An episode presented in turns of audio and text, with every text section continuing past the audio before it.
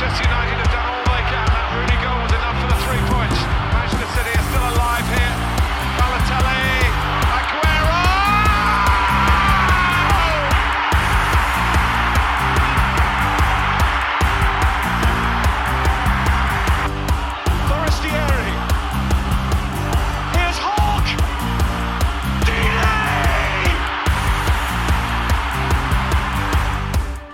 Einen wunderschönen guten Tag und herzlich willkommen zu Radio England. Ich bin Leon Kaminski. Und ich bin Robin Held. Ich müsste eigentlich sagen, gute Nacht. Äh, mein Name ist Leon Kaminski, weil es ist mittlerweile äh, später Sonntagabend. Aber bei einem Blick auf unsere Terminkalender ist einfach aufgefallen, ähm, dass es wirklich der einzige Spot ist, wo wir uns irgendwie connecten können. Deswegen alles andere als optimal, gerade vom Gefühl her. Aber wir nehmen jetzt wirklich sehr spät Sonntagabend auf. Ähm, ich hoffe, ich wecke hier auch niemanden in meiner Nachbarschaft. Also du kannst mich gerne mal kurz darauf hinweisen, wenn ich etwas zu laut sprechen sollte für die Uhrzeit. Ähm, ja, das Spiel, womit wir heute starten, das war einfach so ein Topspiel mal wieder. Ich glaube, da werde ich auch noch ganz kurz ausflippen, vielleicht gleich. Ähm, einfach der englische Klassiko mittlerweile und immer wieder gut, diese beiden Granden auch an der Seitenlinie se äh, zu sehen. Ne? Ja, müssen deine Nachbarn einfach durch. Da würde ich mir gar nicht zu viel Ja. Gedanken machen. Das ist, äh, wenn solche Fußballfeste wie an diesem Sonntag einfach passieren, dann ist es wert, darüber zu reden, auch zu später Stunde. Ähm, ich finde auch diese Vorfreude auf so Matches, die sind gar nicht so abhängig von aktueller Form. Spielt jetzt der Erste gegen den Zweiten. Es ist einfach Liverpool gegen City, Klopp gegen Pep, da ist so viel Geschichte drin. Äh, da denke ich, können wir auch äh, trotz der aktuellen Tabellensituation vom absoluten Topspiel und Highlightspiel sprechen. Ähm, wir möchten aber vorher noch ganz kurz ein anderes Thema anschneiden, eher so organisatorisch. Und zwar haben wir jetzt ja auch schon unser zweijähriges äh, Jubiläum ein bisschen hinter uns und haben jetzt das erste Mal die Möglichkeit, einen Partner vorzustellen. Ähm, bisher ist das alles quasi nicht monetär gelaufen. Also wir haben das just for fun gemacht, einfach weil uns das große Freude bereitet. Und äh, ja, jetzt ist es so, dass wir einen Werbepartner haben gewinnen können. Ähm, das wollten wir irgendwie mal kurz, kurz anreißen.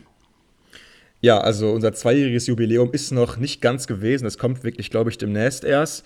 Aber ja, Okay. circa zwei Jahre und hat einfach richtig Bock gemacht bislang. Und wir wollten auch wirklich mal ein Jahr mindestens erstmal so durchziehen. Aber dann hat sich eben letztens äh, die Möglichkeit aufgetan, dass wir eben einen Partner an unsere Seite bekommen. Haben wir dann auch sehr gerne angenommen, weil es auch echt ein tolles Unternehmen ist. Und ähm, ja, wir hoffen natürlich, dass es euch nicht ganz so sehr stört. Aber ähm, wir versuchen das wirklich in geregelten Bahnen alles äh, laufen zu lassen. Und ähm, der Podcast geht natürlich ganz normal weiter. Aber ich habe mir gedacht, oder wir beide waren, waren uns da auch einig, an so manchen späten Stunden bei der Aufnahme, dann ähm, hat es doch häufig mal nicht so hundertprozentig nur Fun gemacht, war dann auch häufig mal ein bisschen Arbeit und dafür auch mal vielleicht äh, so eine klitzekleine ähm, Belohnung zu bekommen. Ähm, das kann einfach nicht schaden. Und von dem her äh, ab jetzt, ab und zu ähm, auch mal etwas Werbung in unserem Podcast. Aber das sind echt alles ganz, ganz gute Produkte. Also los geht's.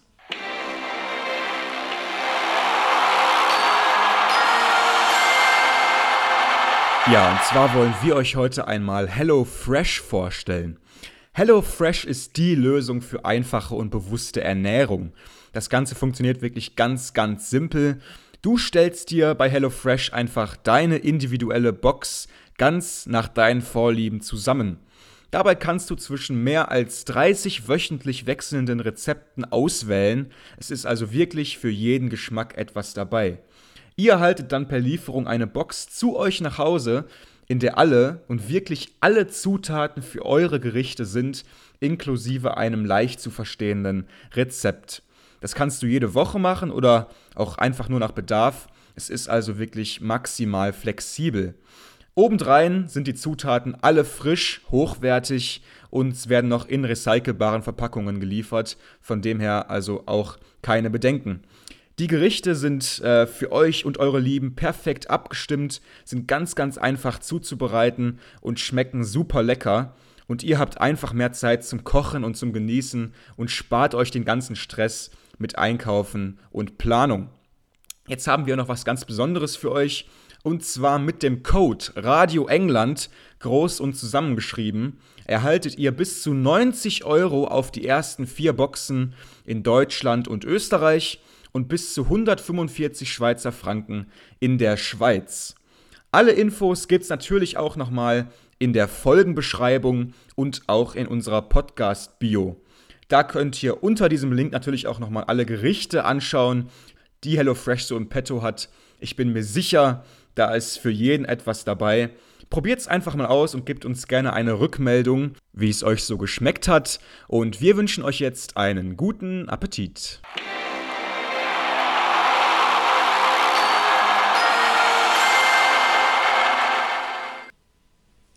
Genau, haben wir jetzt genug gelabert, lass uns anfangen. Wir hatten dieses Superspiel Liverpool gegen Man City, ganz, ganz konträre Vorzeichen. Wir haben mit City ein Team, was hervorragend in Form ist. Wenn ich mal nur so die letzten Ergebnisse überfliege, dann haben sie Southampton 4-0 geschlagen, Kopenhagen 5-0, äh, im Manchester Derby 6-3 und das hätten sie auch 10-1 gewinnen können. Also ein Team mit ganz, ganz viel Rückenwind. Und auf der anderen Seite, auch nochmal kurz, damit ihr es wieder vor Augen habt, haben wir das kriselnde Liverpool gegen Arsenal verloren, gegen Brighton unentschieden, dann eine lange Pause, Everton unentschieden, also viele schlechte Ergebnisse. Und einfach dieses kriselnde Team trifft auf dieses Spitzenteam. Und trotzdem an solchen Fußballabenden ist es dann irgendwie völlig egal. Und wir haben ein wirklich ausgeglichenes Spiel gesehen, das können wir schon mal vorne wegschieben. Wir wollen ja. aber natürlich, und das äh, müssen wir bei diesem Spiel auch, mit den Aufstellungen anfangen, weil ich glaube, da sind schon zwei, drei Punkte, das sind schon große Themen. Gerade bei Liverpool haben wir eine sehr, ich sag mal, zusammengewürfelte Elf, einfach weil sie viele Verletzungssorgen haben. Viele, die jetzt gerade erst wieder zurückkommen, ein Trent Alexander-Arnold kam erst am Ende rein, ist noch nicht fit und so weiter. Deswegen hat sich die Viererkette etwas umformiert. Dort haben sie rechts hinten angefangen mit Milner, der äh, ja in diesem extrem wichtigen Spiel das Vertrauen bekommen hat. Gomez und Van Dijk in der Innenverteidigung, Robertson links zurück, ganz, ganz wichtig für Liverpool. Dann eigentlich nur eine Doppelsechs mit Fabinho und Thiago. Elliot so irgendwas zwischen Achter, Flügelspieler und ja, Dritter in dieser Reihe. Vorne Salah, Jota und Roberto Firmino. Also ein wirkliches Top-Team. Trotzdem, so in der Konstellation haben sie, glaube ich, äh, noch nie zusammengespielt schon sehr, sehr auffällig, dass auch Klopp einfach da auf seine ja, alten Leistungsträger setzt, keine Neuzugänge drin, alles Leute, die er schon lange kennt, vielleicht das auch ein Finger zeigt, dass man so ein bisschen wieder back to the roots zu Hause möchte. Aber auf der anderen Seite müssen wir natürlich auch drüber sprechen, haben wir bei Pep ein Team, was einfach brutal gut ist. Hinten fehlt natürlich im Moment Walker, deswegen ist Ake auf links hinten gerutscht, wo vorher Cancelo gespielt hat, der jetzt rechts hinten aufgestellt war. Ruben Diaz, Akanji, das kennen wir schon aus den letzten Wochen. Und dann im Mittelfeld eben einfach die brutale Qualität. Rodri, De Bruyne, Gündogan, Bernardo Silva, alle vier in der Startelf. Dafür hat Grealish so ein bisschen den Platz gekostet. Ähm, ja. Vorne dann Haaland und Foden. Das war so ein bisschen die Umstellung. Also kein klassischer zweiter Flügelspieler, sondern De Bruyne und Bernardo Silva teilten sich so ein bisschen die rechte Außenbahn in diesem Match. Ja, ich fand vor allem diese rechte Seite der Reds sehr interessant. Also eben mit Gomez, Milner, Fabinho und Elliott. Das ist äh, eine sehr ungewöhnliche rechte Seite für Jürgen Klopp. Aber ja, diese rechte Seite hat sich fast so ein bisschen selbst aufgestellt, zumindest was wir gesehen haben aus den letzten Wochen. Das ging einfach nicht mehr weiter da hinten mit Trent auf rechts. Ähm, vor allem heute gegen Foden wäre das, glaube ich, echt schwer geworden für ihn ähm, defensiv. Und ähm, Gomez und Van Dijk haben ja auch eine sehr gute Statistik zusammen, wenn sie in der Innenverteidigung zusammen verteidigen und dann eben mit einem defensiv stärkeren James Milner auf hinten rechts, der natürlich etwas in die Jahre gekommen ist, war es auf jeden Fall ein Experiment heute. Aber ich denke, das können wir auch schon vorwegnehmen. Ähm, ein Experiment, was sehr gut funktioniert hat. Und ich würde sagen, wir starten direkt rein ins Spiel. Und das machen wir so dynamisch, wie es diese beiden Mannschaften auch getan haben. Weil was für ein Feuerwerk von Minute 1, ne? Ja, beide mit brutal viel Energie dabei gewesen. Ich finde vor allem Liverpool ist super ins Spiel gekommen. Äh, war, glaube ich, ganz wichtig für sie, nicht wieder in Rückstand zu geraten, sondern mal das Spiel möglichst lange offen zu gestalten. Und das hat geklappt. Ähm, klar, nach 10, 20 Minuten kam dann City auch besser rein. Aber trotzdem müssen wir sagen, dass es extrem hohe Intensität war von beiden Seiten. Liverpool hat keinen Meter freigegeben. Ja, gerade in dem Stadion mit den, mit den Fans im Rücken, das sah richtig gut aus. Trotzdem muss ich sagen, so die großen Torchancen, da mussten wir schon länger warten. Ja, auf jeden Fall. Also es waren meistens eher so Halbchancen. Ne? Also das Mittelfeld wurde echt häufig gut überbrückt, auch gute Pässe in die Tiefe, aber dann fehlte immer so dieser letzte zündende Gedanke und auch vielleicht die Positionierung von den Offensivspielern war dann nicht immer so ganz on point. Also ähm, es war wirklich sehr interessant. Hat ja auch Ralf Rangnick mitkommentiert. Und ich war auch gespannt, wie er das Ganze so einordnet. War ja auch noch United-Trainer in der letzten Saison. Also ein Trainer, der beiden oder ein Trainer des großen Rivalen beider Mannschaften heute. Und ähm, ganz vielsagend fand ich zum Beispiel, dass Rangnick gar nicht so richtig einordnen konnte, wo jetzt genau Salah spielt, ne? Weil du würdest ja Salah eigentlich immer so ein bisschen rechts erwarten, war aber auch häufig im Zentrum zu finden. Und generell diese ganze Reds-Formation, die war doch sehr variabel und hat mich auch ein Stück weit überrascht, ähm, wie da jetzt einzelne Spieler positioniert waren, ne? Total. Die Kurzfassung ist, dass wir schon Elemente haben aus dem letzten Jahr. Ähm, quasi das Kernelement von Klopp war immer 4-3-3 im Mittelfeld sehr eng stehen, auch die Flügelspieler sehr eng, aber davon geht er jetzt immer weiter weg, weil er eben keinen klassischen dritten Mittelfeldspieler aufstellt. Wir haben nur Thiago und Fabinho hier, Henderson nur auf der Bank. Klar, Elliot ist auch sowas wie ein Achter, aber spielt eben viel variabler, hat einen viel größeren Raum. Wenn er halt nach rechts geht, kann Salah in die Mitte rücken und dadurch sind wir dann immer mal wieder beim 4-4-2 gelandet. War auch die Formation, mit der sie defensiv agiert haben ähm, haben wir ja auch schon mal gesagt, wenn wir Trainer werden und es läuft schlecht, 4-4-2 defensiv, das ist einfach super einfach zu spielen und extrem gut, weil du die Ketten eng schieben kannst. Du hast immer jemanden da, du hast Dreiecke nach Ballgewinnen, um den Ball zu sichern und so weiter. Also das ist so ein bisschen das, wo Klopp im Moment experimentiert. Ein großer Unterschied zu letztem Jahr, aber finde ich äh, sehr gelungen. Vor allem, weil Salah, der ja zuletzt auch wirklich in einer Formkrise war, dadurch extrem profitiert, in der Mitte sich auch mal mhm. die Bälle abzuholen. Ähm, vielleicht, wenn wir die größte Chance der ersten Halbzeit noch kurz ansprechen wollen, dann war das mal wieder so ein De Bruyne-Ball. Also auch wenn ich ihn jetzt nicht ganz groß in diesem Spiel gesehen habe, hatte er wieder diese Momente, diese Halbraumflanke. Ich weiß nicht, ob du es noch weißt, wo ja, Haaland ja. dann ne, drei Meter in der Luft steht, köpft den auch mit Wucht, wie aus dem Lehrbuch, ist aber leider zu zentral, deswegen für Allison kein Thema. Aber trotzdem, du hast selbst in einem Spiel, wo ich würde sagen, beide, Haaland und De Bruyne, keinen einfachen Stand haben, Du hast immer diese Szenen, wo die beiden einfach wegen ihrer herausragenden Qualität zu solchen guten Abschlüssen kommen. Ja, auf jeden Fall. Also, wie gesagt, beide Teams hatten auf jeden Fall Chancen, aber es war jetzt echt kein Chancenfestival. Ähm, ich weiß noch, Haaland hatte auch eine gute Abschlusschance aus dem 16er, wo ja. Alisson den echt gut aus dem Eck unten so rausfischt. Das war, glaube ich, die beste Aktion des langen Norwegers. Und ähm, ja, also mit, mit äh, fortlaufendem Spielverlauf hat dann natürlich auch so ein bisschen City den Druck erhöht, hat sich auch so ein bisschen höher gestellt. Und dadurch kamen dann auch die Reds immer mal wieder zu guten Kontern. Dann weiß ich noch, dann war Salah einmal durch.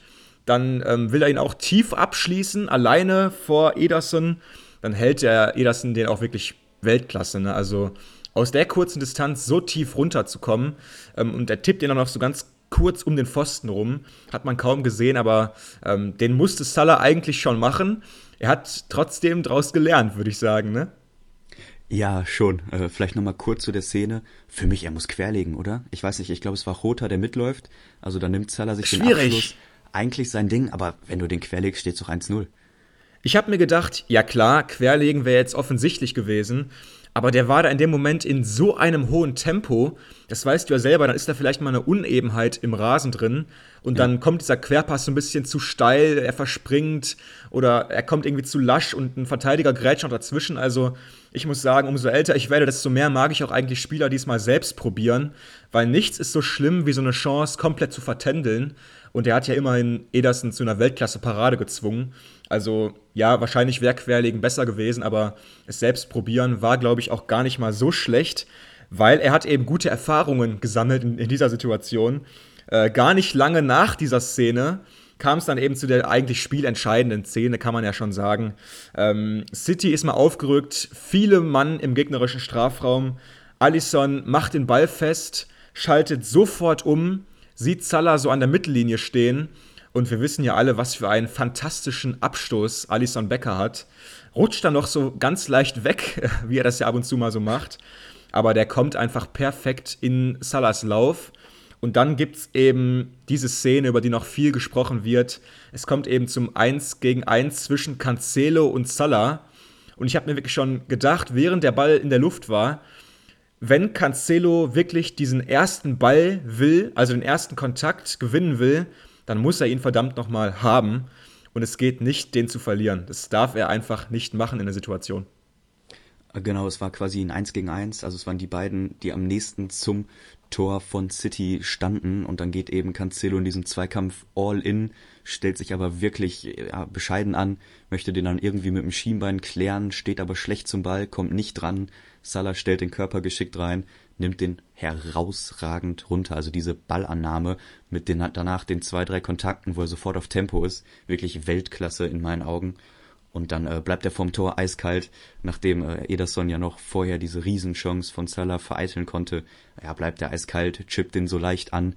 Der geht dann eben über Bein und Schulter von Ederson rüber ins Tor. Und dann steht's eben 1 zu 0 in einer wirklich, wirklich spannenden zweiten Halbzeit, weil beide ja. sehr offenes Visier, viele Großchancen. Also beide Teams hätten auch noch zwei, drei Tore machen können. Aber es ist eben Salah, der dann diesen diesen einen großen Fehler, ich würde es doch so nennen, von Cancelo ja. dann ausnutzen kann. Ja, und ähm, das war echt so ein bisschen so ein Spiegelbild der gleichen Situation von vor fünf Minuten ungefähr. Und diesmal, du hast es vollkommen richtig gesagt, er chippt ihn so ganz leicht an. Und das ist eben das Zeichen von einem großen Spieler. Ich würde sagen, 80 Prozent auch aller Erstligaspieler versuchen den einfach nur zu schieben. Und das geht eben vergleichsweise häufig noch schief, weil dann der, der Torwart eben sein Bein ausfährt. Aber Salah, der war einfach schon so häufig in diesen 1 zu 1 Situationen. Er weiß, ich muss den Ball nur ein bisschen anheben und dann ist der wahrscheinlich drin. Und das macht er eben hier. Salah war ja echt nicht mit Selbstvertrauen vollgepumpt vor dieser, äh, vor dieser Partie. Ist natürlich überhaupt nicht mehr der Spieler von vor ein, zwei Jahren, wo er ja echt einer der Besten der Welt war, wenn nicht sogar der Beste mal zeitweise. Und dann jetzt eben den Ball reinzumachen in so einem Spiel, das muss ja auch für ihn ein wahnsinniger Boost gewesen sein, ne? Ja, natürlich kommt er noch mit ein bisschen Schwung, weil er unter der Woche noch ganz nebenbei einen Champions League-Rekord aufgestellt hat, nämlich mit dem schnellsten Hattrick der Champions League-Geschichte. Ich meine, es waren fünf Minuten. Also diese, diese aufsteigende Form kann man jetzt vielleicht schon als äh, ja, zweites Spiel in Folge in diesem Licht irgendwie werten, weil er von Klopp rausgelassen wurde in der Champions League und dann reinkam und eben so ein bisschen à la Son, der das ja auch vor zwei oder drei Wochen gemacht, dann eben sofort mit einem Hattrick eingewechselt, kontert und deswegen jetzt vielleicht ist er Richtung, Richtung altes Niveau unterwegs. Wir werden das natürlich für euch weiter beobachten. Aber ich würde gerne nochmal über den Schiedsrichter ein bisschen quatschen. Ja. Für mich eine sehr unglückliche Partie. Also eigentlich, ich mag es nicht darüber zu sprechen und drauf zu hauen, aber es war einfach so, dass in vielen Situationen sehr ja doch merkwürdige Entscheidungen getroffen wurden, immer wieder in Zweikämpfen und auch dazu zählt das Tor, was für Manchester City gefallen ist, aber das nicht zählt, wegen einem völlig offensichtlichen Foul im Mittelfeld vorher, was auch nicht gesehen wurde, aber danach super kombiniert, Foden trifft, Riesenjubel, aber wurde dann eben glücklicherweise zurückgenommen, auch völlig zu Recht, das Tor darf natürlich nicht zählen und wenn wir im Schiedsrichter-Thema mit drin sind, müssen wir natürlich auch noch über die rote Karte von Klopp reden, der sich fürchterlich aufgeregt hat. Ich glaube, es war um die 90. Minute rum, ein bisschen früher sehe ich gerade, wo ein, früher, ja. ein offensichtliches Foulspiel im Konter nicht gepfiffen wird, wo er wirklich ja, eine Wrestling-Szene auf dem Platz gesehen hat. Und das wird nicht gepfiffen. Klopp geht, glaube ich, 30 Meter Richtung Szene hin und wieder zurück und schreit den Assistenten an. Also die, die rote Karte dann zurecht aber eben alles immer wieder so ein bisschen auch durch den Schiedsrichter und ich finde, er hat so ein bisschen die Kontrolle verloren überspielt zeitweise. Ja, also eigentlich mag ich Anthony Taylor. Er ist ein Mann, der gerne mal Sachen laufen lässt und das haben wir heute ja auch gesehen und das ist, finde ich, grundsätzlich eher der richtige Weg. Diese 50-50 Sachen, da mag ich es einfach, wenn die laufen gelassen werden. Aber du hast vollkommen recht, das Tor von City war natürlich ganz klar durch einen Foul entstanden. Haaland reißt Fabinho um, also ich glaube, so war es. Ganz klar, hat jeder gesehen. Und ich habe auch das Gefühl gehabt, dass Salah echt einen sehr schweren Stand hatte. Das waren bestimmt drei, vier Situationen, wo ich ein glasklares V-Spiel an Salah beobachtet habe, was aber einfach nicht gegeben wurde. Und Salah ist ja jemand, der ab und zu mal sehr leicht zu Boden geht, aber heute in vielen Situationen eben sehr standhaft war, was ihm dann irgendwie auch so ein bisschen zum, Verhäng zum Verhängnis wurde, weil dann, glaube ich, gedacht wurde vom Schiedsrichter, okay, so schlimm kann es ja nicht gewesen sein, er steht ja noch. Aber dass er ganz häufig gezogen wurde, auch niedergerungen wurde, ähm, das ging nicht und das hätte auch mehr geahndet werden müssen, ganz klar. Findest du generell, dass Salah so einen etwas schwierigen Stand bei Schiedsrichtern hat ab und zu? Also ich glaube schon, dass der Name, der Verein, das Stadion immer eine Rolle spielt bei Schiedsrichterentscheidungen.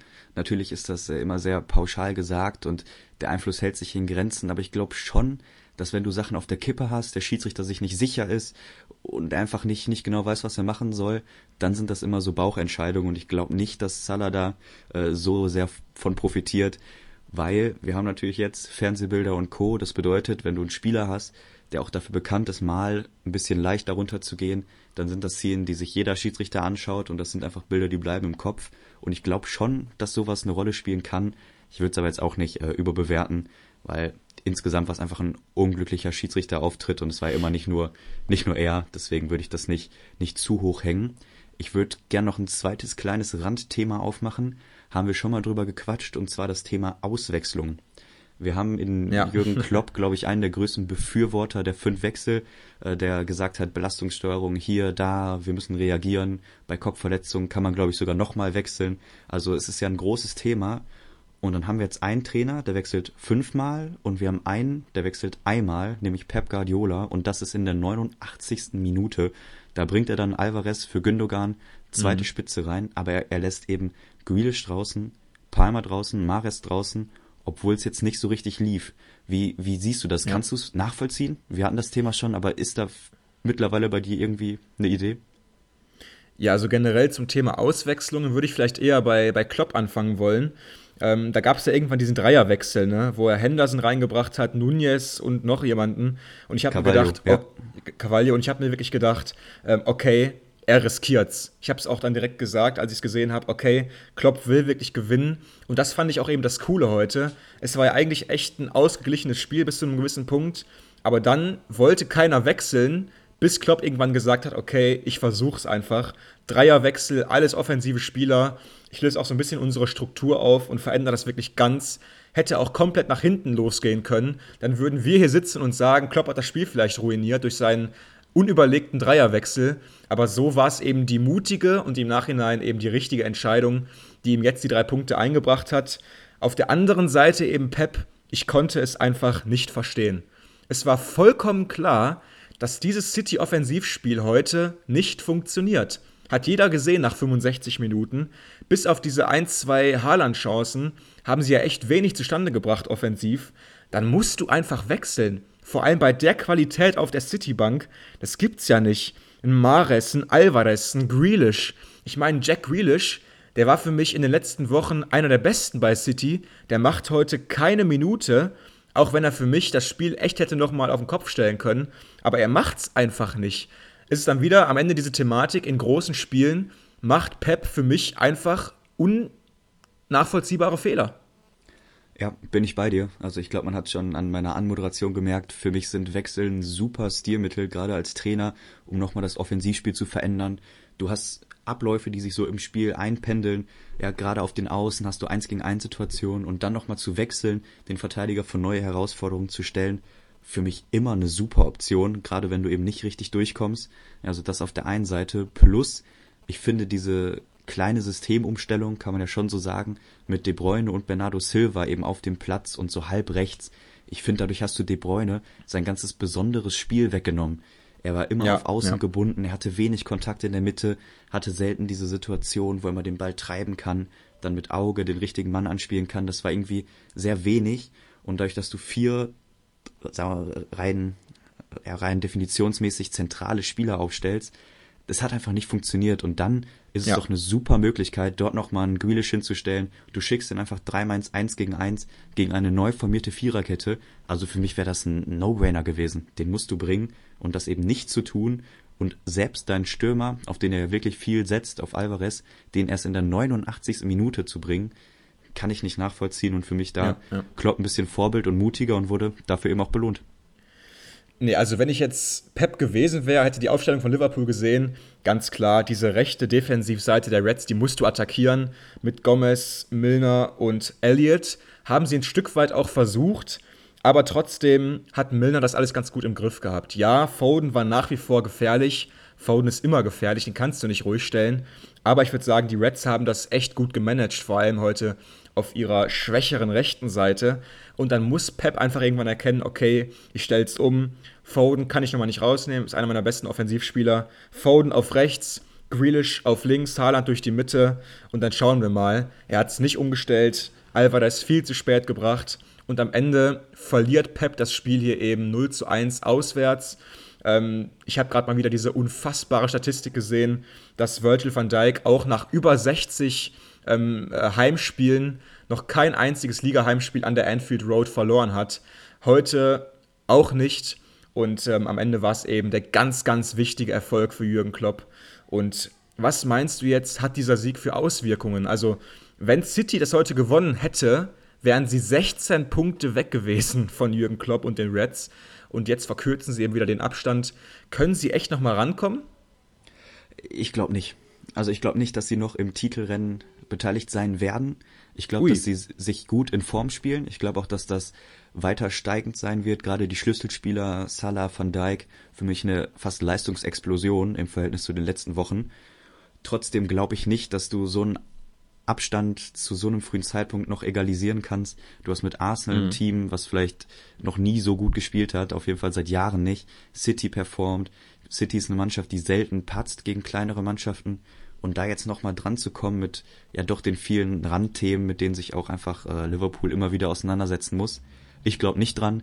Natürlich kann man es nicht ausschließen, aber für mich ist es schon so, dass Liverpool gucken muss, dass sie irgendwie in die Champions League kommen, um diese Saison zu retten weil mit dem, mit dem Kader, mit den vielen Verletzungen, mit der Unruhe, ich glaube nicht, dass sie noch äh, ins Titelrennen einsteigen.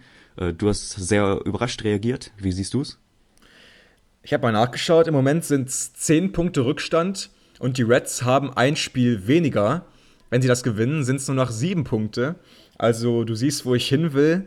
Ja. Ich würde es echt noch nicht für beendet erklären, weil ich eben heute auch überrascht war von Jürgen Klopp. Und das kann man ja auch mal offen zugeben. Er hat mich echt überrascht mit seiner Vision heute, weil er hat ja echt größere Änderungen vorgenommen und nicht nur personeller Natur, nein, er hat auch wirklich seine ganze Struktur verändert und das fand ich echt cool, dass ein Trainer nach so vielen äh, Dienstjahren bei einem Verein, wo er so viel gewonnen hat, auch noch grundlegende Sachen überdenken kann. Und ich glaube, wenn sie diese Kultur auch so ein bisschen mehr pflegen und fortführen, dann können sie echt wieder ein Team werden, was sehr, sehr vielen Mannschaften Probleme bereitet, weil die Spieler dafür, die haben sie. Gut, diese Spieler sind nun mal nicht top in Form gerade. Aber heute haben wir zum Beispiel gesehen, Salah, ich glaube, der kommt wieder. Diogo Jota hat mir auch sehr gut gefallen, hat viel Alarm gemacht. Und Bobby Firmino sowieso. Ähm, und ich würde sie echt noch nicht abschreiben, weil ich glaube, den Fehler, den haben wir auch schon in der letzten Saison äh, viel zu oft gemacht. Und ähm, ich bin echt gespannt, was da jetzt noch auf uns zukommt. Auf der anderen Seite, bei City habe ich das Gefühl, dass sie auswärts deutlich verwundbarer sind als zu Hause. Weil sie haben ja auch schon bei vermeintlich kleineren Teams auswärts Punkte liegen lassen, bei Villa unentschieden gespielt, bei Newcastle unentschieden gespielt und heute eben wieder auswärts verloren. Hm, was ist das? Was macht sie auswärts zu einem anderen Team als in ihrem Heimstadion? Puh, ich würde es nicht so hochhängen. Also ich glaube, viele Mannschaften haben auswärts mehr Probleme. Ja, aber es ist eben immer noch Fußball. Natürlich sind die Abläufe zu Hause leichter. Ich würde es aber nicht, nicht so abhängig machen, weil City auch auswärts Top-Spiele gemacht hat. Sie haben jetzt äh, gegen Newcastle, ja, Punkte gelassen, auch jetzt gegen Liverpool. Aber das sind beides wirklich starke Teams, formstark. Äh, Villa jetzt äh, vielleicht mal absichtlich ein bisschen zur Seite geschoben. Aber das sind Sachen, die können passieren. Ich finde, heute haben sie kein schlechtes Spiel gemacht. Also niemand wird nach Hause gehen und sagen, dass irgendwie City kein Gegner war.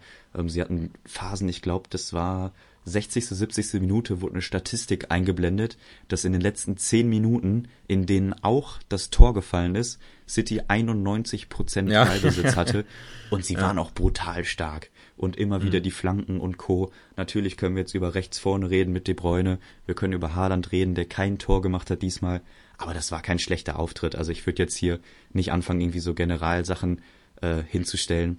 Äh, vielleicht ganz kurz deine, deine Einschätzung. Glaubst du, auswärts ist es wesentlich schwieriger für solche Teams oder ist das äh, Zufall? Anscheinend schon. Also mir ist es ja aufgefallen und ich habe mir echt gedacht, ja, ich erkenne da ein leichtes Muster. Bei Villa waren sie sehr schwach auswärts und heute hatten sie eben die Kontrolle des Spiels, da würde ich recht geben. Aber im Strafraum war das sehr dürftig für mich. Und ähm, ja, dann reden wir auch wieder, wie gesagt, über Peps Fehler und so weiter. Also ähm, perfekt sind sie auch noch nicht auch wenn ich jetzt nicht weiß, wer sie wirklich auf Distanz halten soll, aber trotzdem ähm, war das eben heute wieder mal ein Gradmesser. Und was ich ja auch einfach ganz cool fand, muss ich auch mal zugeben, Klops, ich sag mal in Klammern Ausraster, ne? Also der Mann, der hat noch Feuer, der will's noch richtig, der bebt noch innerlich Und das zeigt ja auch irgendwie, wie sehr er wirklich nochmal es allen zeigen will. Also jemand, der irgendwie schon bei den Gedanken oder mit den Gedanken woanders ist, der wird sich so nicht verhalten, ne? auch wenn es jetzt eben zum Leidwesen des Seitenschiedsrichters war, mit dem ich da echt nicht gerne getauscht hätte. Ja, war vielleicht ein bisschen drüber, aber ich bin auch ehrlich, ich finde sympathisch. Also das ist doch auch der Jürgen Klopp, den wir aus der Anfangszeit kennen. Die Linie runter und dann jubeln und auch mal ein bisschen drüber und mal die falsche Wortwahl. Ich glaube, das kann man ihm verzeihen. Und er hat es ja selber Umbruch genannt, deswegen das kauft man ihm auch immer mehr ab. Er ist wirklich noch ja. mit Herz und Seele dabei, möchte da neue Sachen irgendwie mit reinbringen, möchte das Spiel nochmal verändern, neue Führungsspieler so ein bisschen heranführen. Ich glaube, da äh, sieht man im Moment, dass er wirklich voll dabei ist, auch bei Pep gab es jetzt zuletzt Gerüchte, dass er doch den Vertrag noch verlängern könnte.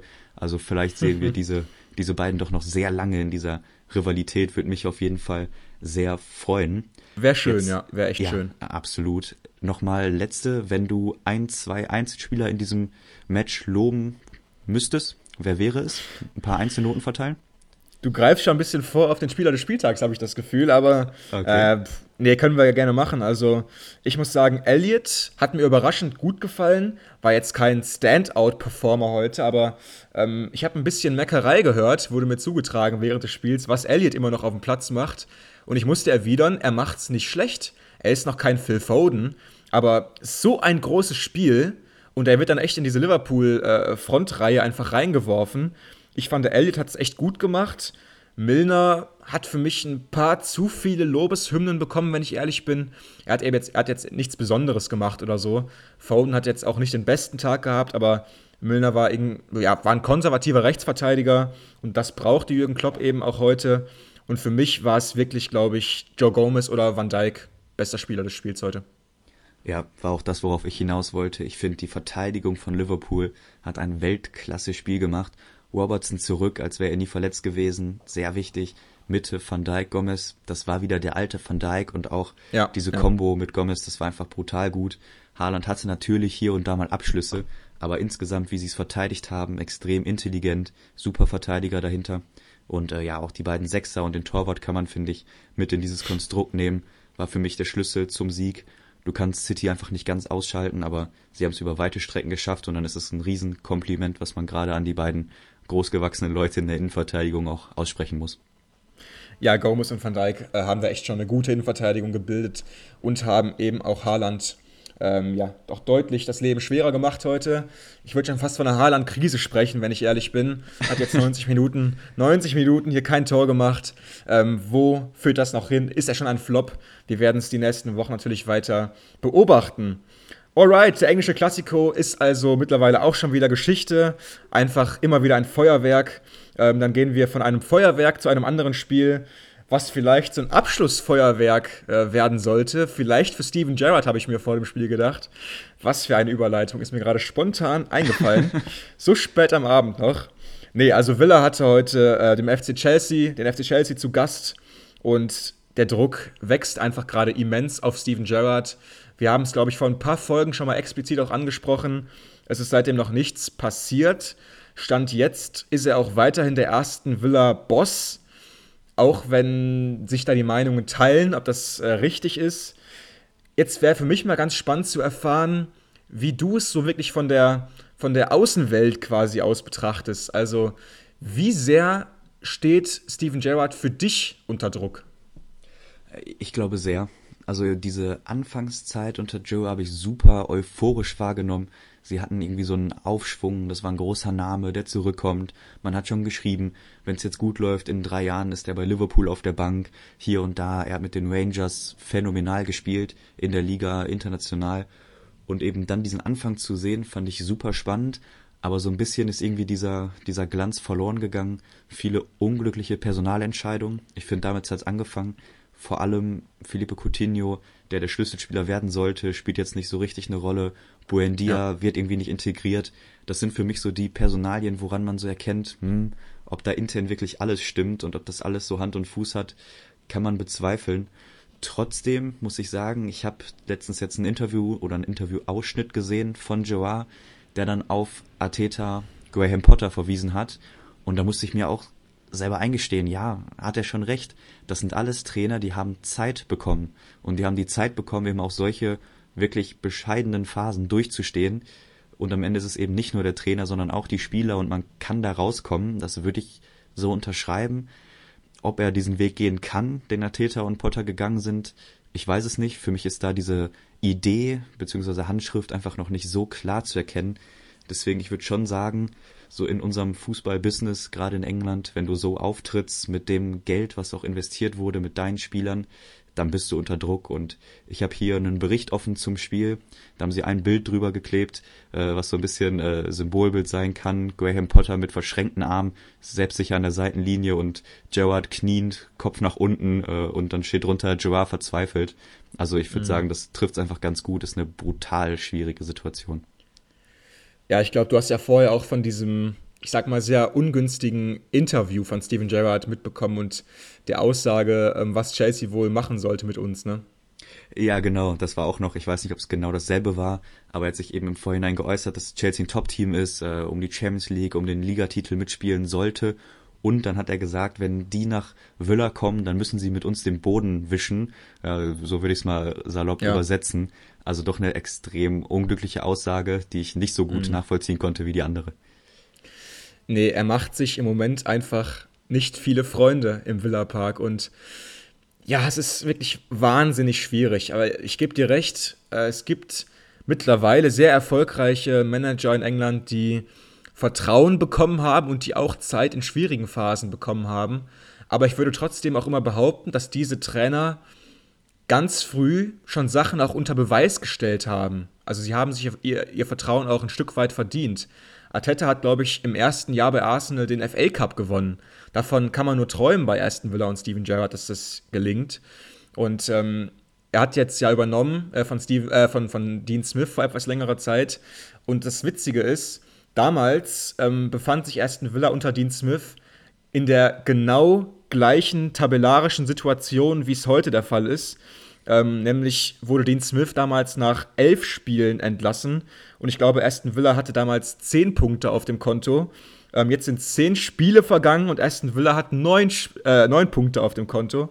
Das heißt, wenn, das heißt, wenn Villa gegen Fulham einen Punkt holt, ist es wirklich die exakt gleiche tabellarische äh, Situation, nach der Dean Smith damals entlassen wurde, der Aufstiegstrainer. Und ähm, ich habe heute auch einen sehr spannenden äh, Kommentar gelesen in der Birmingham Mail. Ähm, und das war, also die, die Hauptaussage war so, äh, ja, die ersten Villa-Fans haben irgendwie entschieden, sie mögen Steven Gerrard einfach nicht. Das, das gleiche gilt aber andersrum genauso. Also Steven Gerrard mag anscheinend viele Aston Villa-Fans auch nicht. Es war einfach nie so eine richtige Herzensbeziehung. Klar, er hätte es immer schwer gehabt, nach Dean Smith ähm, nach einem Villa-Fan äh, das Amt zu übernehmen. Aber er hat sich einfach wirklich keine Freunde gemacht in seiner Zeit bei Aston Villa. Wäre jetzt, glaube ich, nicht meine Lieblingspersönlichkeit, wenn ich es mal so formulieren sollte, als Trainer in der Premier League. Und ähm, ja, heute hat er wieder mal dann auch einfach Pech gehabt, kann man auch mal sagen, ähm, durch zwei individuelle Fehler. Der erste haarsträubende Fehler wurde von Tyrone Minks begangen, der den Ball einfach mal zu Mason Mount rüberköpft. Und dann nachher ähm, steht Martinez im Tor noch vollkommen falsch nach einem Mount-Freistoß. Also häufig lassen die natürlich auch dann individuelle Fehler im Stich, aber trotzdem vor allem offensiv ist das nach wie vor eine Nullleistung von Aston Villa unter Steven Gerrard. Dafür ist er nun mal verantwortlich. Dann seine ganze öffentliche Kommunikation. Villa-Fans mögen ihn nicht. Letztes Auswärtsspiel gab es auch schon ganz laute Gerrard-Out-Rufe nach dem Schlusspfiff. Und ich denke mal, das Fulham-Spiel dürfte seine letzte Chance sein, wenn er da verliert ist er weg. Ähm, ich muss dazu sagen, ich habe auch schon Gerüchte vernommen, ähm, wonach morgen, also am Montag, ein Notfallmeeting im Aston Villa-Vorstand einberufen werden soll. Wie gesagt, sind Gerüchte, aber jetzt würde mich nicht mehr viel überraschen. Ich sag's mal so. Okay, sehr spannend. Also laut dir auf jeden Fall keine rosigen Aussichten für den ehemaligen Liverpool-Spieler. Vielleicht nochmal zwei, drei Sätze von dir zum Spielverlauf an sich. Ich äh, konnte es leider aus zeitlichen Gründen nicht sehen, aber was so die ähm, Presselandschaft geschrieben hat, wurde Kepa über den Klee gelobt, ja. haben wir hier noch nicht angesprochen. Er hat tatsächlich aus Leistungsgründen Mondi im Moment verdrängt. Ja. Also nach den ganzen Skandalzeiten, jetzt spätestens unter Potter, ist er die Nummer eins, macht super Spiele. Und war es wirklich so, dass Villa quasi spielerisch besser war? Ja, also die erste Halbzeit, äh, ich kann jetzt auch gerne mal über meinen eigenen Schatten springen. Ich bin ehrlich, ich glaube nicht, dass Gerrard der richtige Trainer ist für Aston Villa. Trotzdem kann ich auch heute mal lobend hervorheben, das Offensivspiel in der ersten Halbzeit war eben sehr gut. Ähm, Gerrard hat ein paar Sachen ausprobiert, hat Watkins wirklich auf den linken Flügel gestellt aus dem Sturmzentrum heraus, Danny Ings auf die Neuen gestellt. Ähm, und es hat auch wirklich soweit funktioniert. Sie haben sich Torchancen erspielt, aber Kepa war eben wirklich in glänzender Verfassung, hat zum Beispiel einen Kopfball von Danny Ings, ich würde mal sagen, aus zweieinhalb Metern perfekt gehalten. Das ging so schnell, da noch die Arme hochzureißen. Das war echt eine super Tat. Dann gab es auch diesen jetzt schon fast berühmten Triple Save also als er wirklich dreimal eingegriffen hat und super pariert hat. Und Kepa scheint im Moment wirklich die klare Nummer 1 zu sein, weil er eben auch besser mit Ball am Fuß ist als Mondi, das wissen wir alle. Trotzdem, ich glaube vor allem, du bist ja so ein riesiger Mondi-Fan. Ähm, wie findest du das, dass jetzt Kepa nach so langer Zeit auf der Bank, wo er auch immer viel Spott und Helme ertragen musste, wieder die Nummer 1 zu sein scheint? Also ich mag die, die Geschichte von Mondi, so overall einfach sein, sein Werdegang, seine Zeit in Frankreich und jetzt hier mit seiner Ausstrahlung. Ich würde ihn aber nicht als Top-Keeper der Premier League bezeichnen. Also da habe ich immer schon gesehen, dass das gerade mit Ball am Fuß schwierig ist. Natürlich hat er die Stärke einfach auch in seiner Körpergröße, Ausstrahlung, ich habe es angesprochen, auf der Linie. Aber für mich ist es jetzt keine Riesenüberraschung, dass er nicht für die nächsten zehn Jahre im Chelsea-Tor steht. Deswegen, mhm. äh, Kepa hat schon mal gezeigt, was er kann. Und wenn er wieder da anknüpfen kann, ist er für mich auch unterm Strich der bessere Torwart. Okay, ja, also ja, Villa verliert hier 0 zu 2 gegen den FC Chelsea zu Hause und die Zeit von Steven Gerrard äh, scheint auszulaufen. Es gibt ja in England dieses sehr schöne Bild vom Dead Man Walking, also vom Mann, dessen Schicksal eigentlich schon äh, besiegelt ist, der aber nach wie vor irgendwie sein, seine Aufgabe erledigt. Ähm, und so scheint es mir gerade bei Steven Gerrard zu sein. Und ähm, ich als Villa-Fan bin natürlich sehr daran interessiert, wie es weitergeht. Und damit beschließe ich jetzt auch dieses unrühmliche Villa-Kapitel.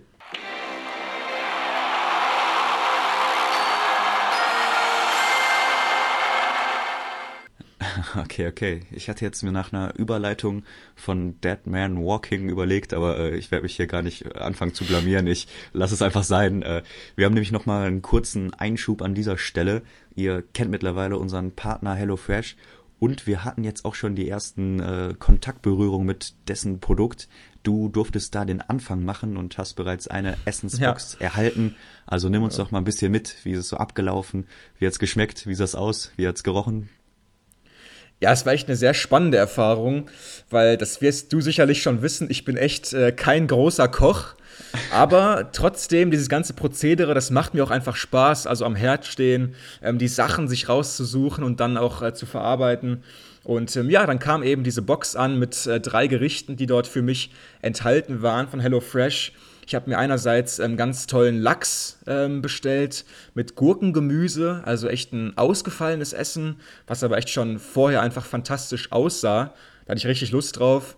Und dann habe ich mir noch so einen ganz leckeren äh, Hähnchensalat äh, bestellt mit ganz, ganz tollen Zutaten dabei. Und dann kam diese Box. Ähm, ja, das Fleisch war top gekühlt mit, mit Kühlakkus, der Fisch genauso und die ganzen Zutaten waren alle ganz, ganz frisch. Hat man echt noch richtig gemerkt beim Auspacken hat einfach einen riesigen Spaß gemacht, weil eben wirklich jede kleinste Zutat ähm, dabei ist, die benötigt wird für die Gerichte. Ähm, das Prozedere war nachher auch ziemlich einfach. Du hast ein tolles Rezept, wo jeder einzelne Schritt dir simpel erklärt wird. Und ähm, ja, sogar für mich äh, als Nicht-Star-Koch war es einfach eine richtig coole Erfahrung, die ich auch jedem nur mal empfehlen kann. Und ähm, ja, du bist ja auch demnächst dran. Da sind wir auch natürlich gespannt, wie es dir so ergeht. Ich kann nur sagen, war eine super Erfahrung, hat Spaß gemacht. Und ähm, ich denke, so werden vielleicht auch Leute richtig Freude am Kochen bekommen, die es jetzt gerade noch nicht wissen. Und ähm, du hast einfach ein super leckeres Gericht obendrauf noch gehabt. Und ich würde sagen, äh, äh, ja, einfach eine Win-Win-Situation für alle. Und wie gesagt, mit dem Code Radio England ähm, erhaltet ihr bei HelloFresh bis zu 90 Euro auf die ersten vier Boxen in Deutschland und Österreich und bis zu 145 Schweizer Franken aus der Schweiz alle Infos gibt es bei uns in der Folgenbeschreibung und in unserer Podcast-Bio.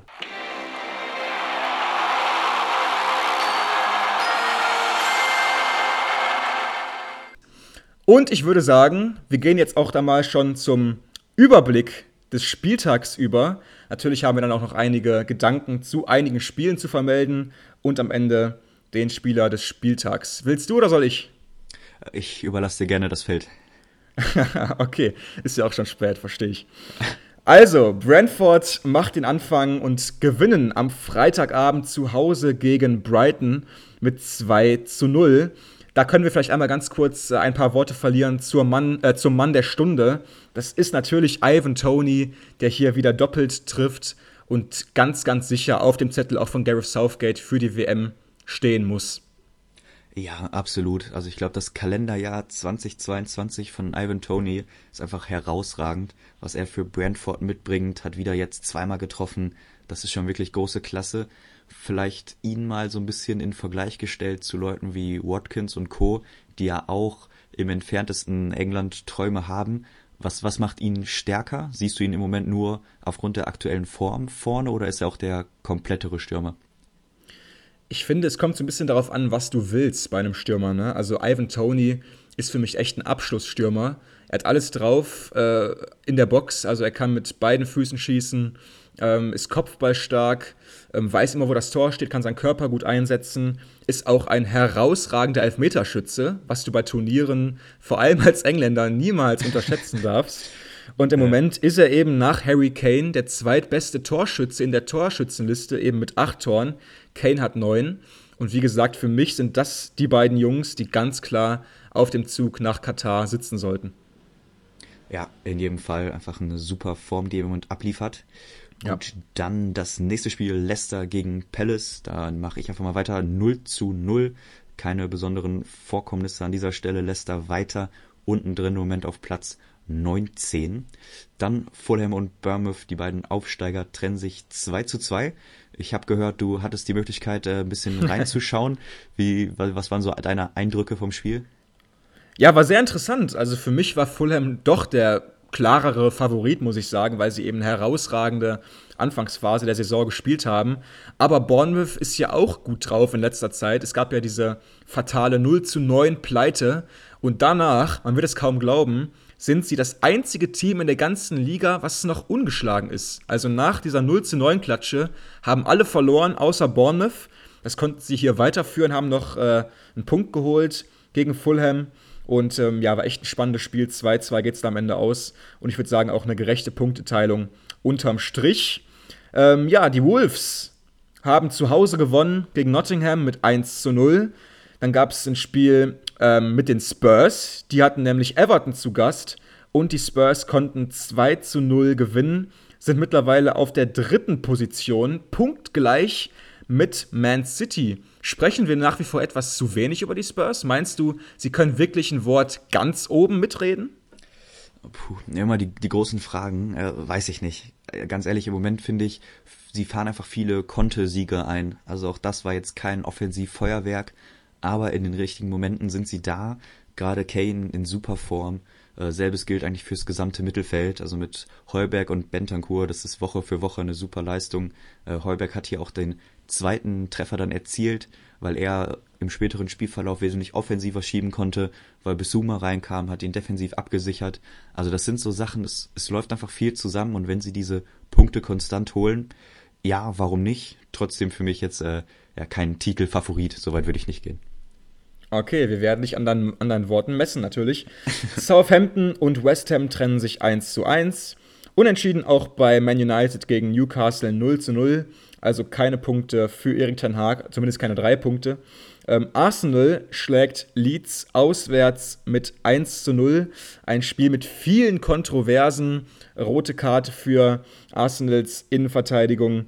Ähm, Saliba ja oder nein. Und so weiter und so fort. Bamford verschießt einen Elfmeter. War echt ein sehr furioses Spiel. Am Ende ist Saka dort der Matchwinner und besorgt das 1 zu 0 für Arsenal, die nach wie vor von der Tabellenspitze grüßen und auch den besten Start in der äh, Vereinsgeschichte in der Premier League hinlegen. Und zwar konnten sie neun Spiele aus den ersten zehn gewinnen. Wahnsinn, einfach die Ausbeute, ne? Ja, also wenn sie jetzt da oben stehen mit 27 Punkten, dann geht das nun mal völlig in Ordnung. Natürlich jetzt in solchen Spielen, da hast du dann auch das Glück irgendwie, ja, wenn es gut läuft, dann hast du so Spiele, 40 Minuten Unterbrechung, Gegner verschießen Elfmeter, du kriegst rot, aber am Ende hast du irgendwie trotzdem die drei Punkte auf dem Konto und wenn sie so weitermachen, sehe ich da auch wenig, wenig Grenzen, weil im Moment ist da so eine Euphorie, die junge Mannschaft, der Trainer, du kannst es einfach nicht kritisieren, dieser doch sehr radikale Umbruch, ohne ein Lacazette, ohne ein Aubameyang, mit vielen neuen Spielern. Es funktioniert einfach und wie gesagt, im Moment einfach keine Angriffsfläche. Aston Villa unterliegt zu Hause dem FC Chelsea mit 0 zu 2 und Liverpool schlägt Man City im englischen Klassiko mit 1 zu 0, obwohl Klopp rot gesehen hat. Dann kommen wir einmal mehr zum Spieler des Spieltags. Ich bitte einmal um deinen Vortritt. Okay, okay. Ähm, jetzt äh, fühle ich mich ein bisschen schlecht, weil wir haben ja schon rausgehört, in welche Richtung du gehst. Und ich habe es mir vorher rausgesucht. Jetzt lässt du mich anfangen, dann ziehe ich es nee, trotzdem mach, durch. Mach. Ja, ja, ist okay. Ich äh, würde Van Dijk nehmen. Ich war hab ge geschwankt zwischen Gomez und Van Dijk, aber für mich ja. hat einfach so eine brutale Ausstrahlung gehabt. Und vielleicht auch hier nochmal im Kontext seine Wichtigkeit in diesen Meisterjahren, wo sie ganz oben waren. Da war er der herausragende Mann, der hinten war mit diesen unfassbaren Statistiken noch nicht umdribbelt worden und so weiter. Also es war einfach so stark, dass du schon in diese Richtung gegangen bist. Und für mich war das mal wieder eine Vorstellung aus dieser Riege. Und wenn er das hält, ist er für mich hinten einer der Schlüsselspieler zusammen mit Robertson und so weiter. Das ist einfach defensiv brutal gut und mich hat es wirklich gefreut, ihn mal wieder so spielen mhm. zu sehen. Ja, auf jeden Fall sehr verständlich. Gomez schenke ich mir jetzt einfach mal aus äh, genannten Gründen. Ähm, ich gehe, wie gesagt, mit Ivan Tony. Ich finde es echt bemerkenswert, wo der Junge herkommt.